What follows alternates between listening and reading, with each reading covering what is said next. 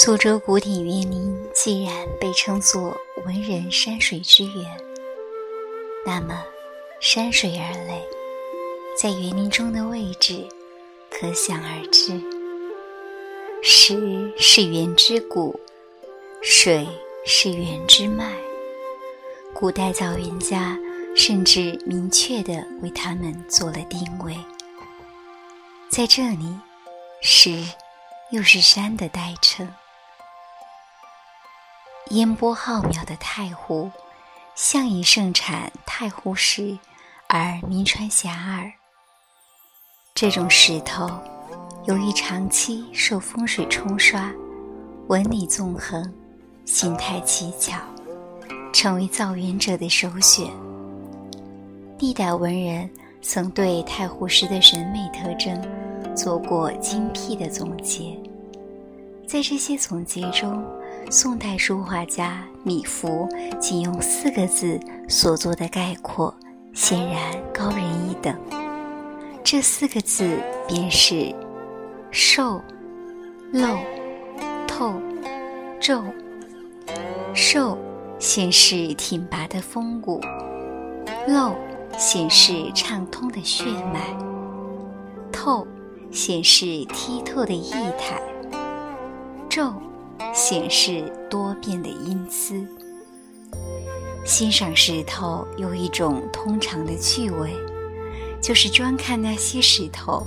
与自然界的某种事物像还是不像，而对太湖石的欣赏却属于更高层次的审美。因为太湖石多以液态成型，是一种天然的雕塑，所以它的形态给人留下了更为充分的想象。那嶙峋的棱角。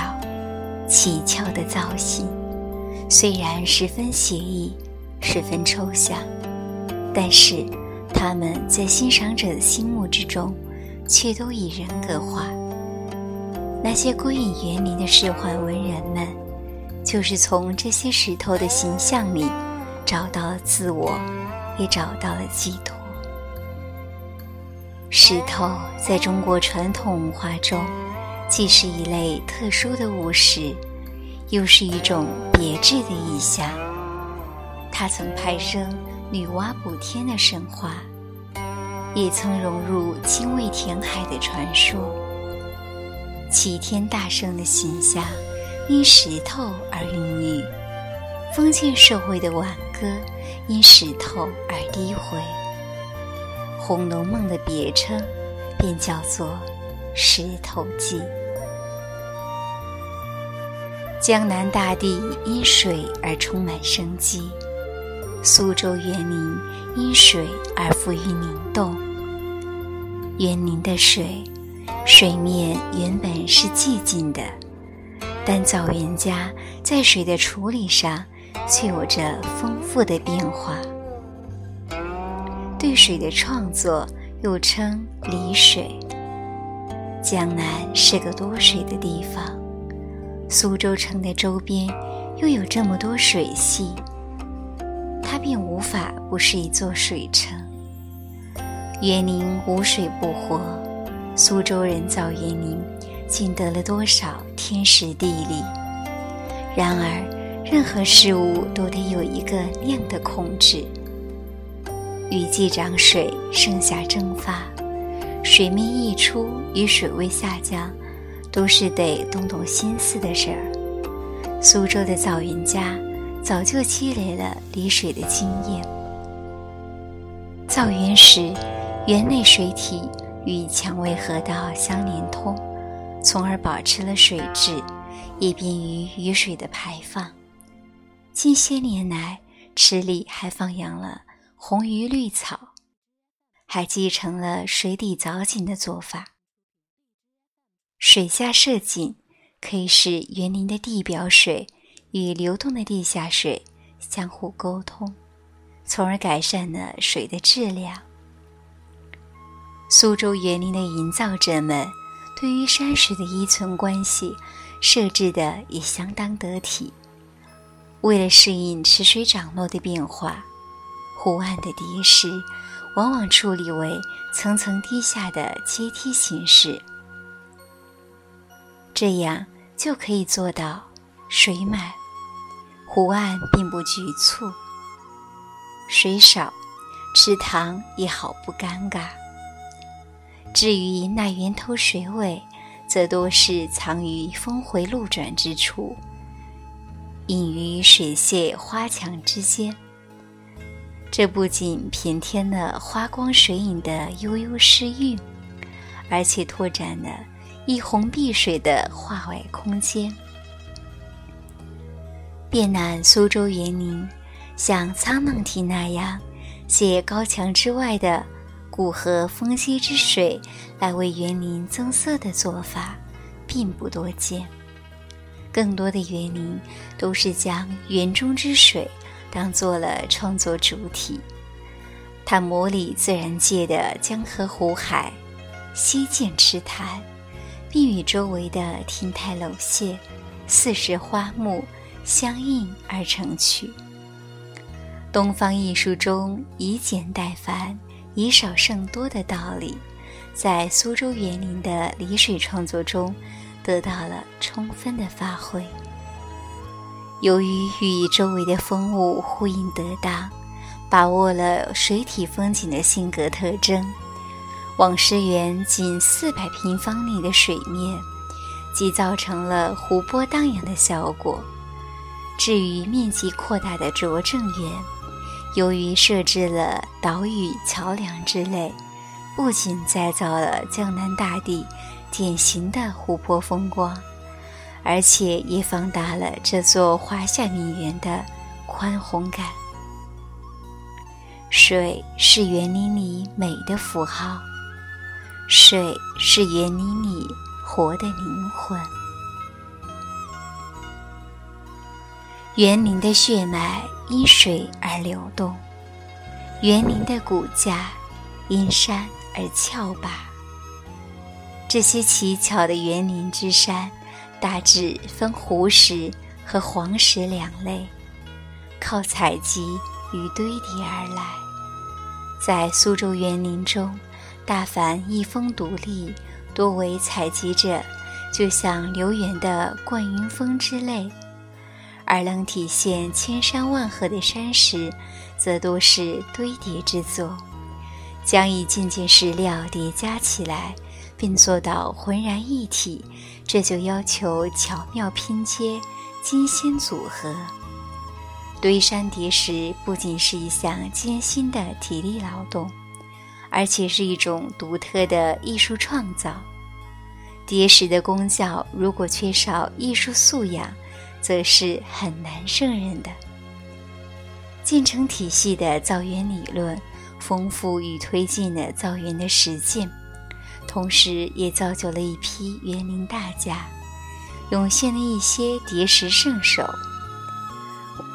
文征明的曾孙文正亨是造园名著《障物志》的作者，该书共十二卷，对造园建筑花卉园艺。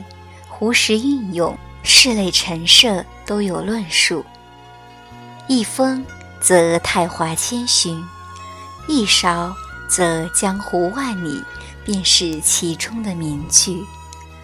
文文正亨的兄长文正孟的园林艺谱，现在还保存在苏州的古巷之中，体现的或许就是张无志所阐发的造园理论。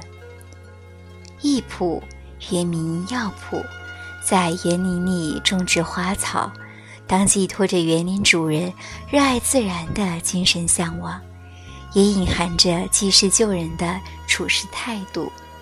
艺圃的设计和谐得体，一个面积不大的园林，既能给人开阔的感觉，与一排水榭相呼应的汝鱼亭突出水面。正是位于家处。有人曾这样形容一浦：这里的水是太湖三万六千顷才下的一角，这里的石是太湖七十二峰捡来的一山。张南园与葛玉良是清代最为突出的两位叠山大师。张南园现存的作品是于园的《黄石假山》，葛玉良现存的作品是伫立在环秀山庄的飞梁峭壁。葛玉良在张南园叠山艺术的基础上，又创造了新的手法，通过俯视。仰视和平视，产生了高远、深远、平远的艺术效果。他把各处的名山洞府都融汇于胸中，才能运石如笔，做成千古名作。真山如假方奇，假山似真恰妙。中国园林假山自有加构。而现存者，当推苏州环秀山庄为第一。十分丰厚的中国传统文化，是历史发展的纵向延伸，与区域特色横向融合的结合物。这种特征，在中国古典园林艺术里，同样也可以找到鲜明的印记。在北京的颐和园和承德避暑山庄这两座皇家园林中，依然可以让人看到江南园林，尤其是苏州园林的影子。江南山水汇入北地，姑苏风貌迁入离宫，这固然起自于封建帝王。对民间智慧的征调，但是，它也毕竟拓展了造园艺术中分水采山的天地，丰富了传统文化中南北两地的交融。不过，每一座山，每一片水，似乎都未曾忘记那一段段苏州旧梦。这水的波光。像依然追忆着太湖上飘散的芦花，那山的身影，像照样倾听着寒山寺悠远的钟鸣。人类文明的脚步，使自封为万物之灵的群体，渐渐疏离了大自然，也疏离了自己真正的故乡。然而，当人类逐步陷入城市繁华的重围，这才开始感悟到自身的血液里竟流动着如此强烈的眷恋自然的天性。时下登山涉水、泛舟垂钓这些非生产目的的湖山活动。虽然出发时使用的是现代化的工具，但它的目的却是去重温人类远古的童年。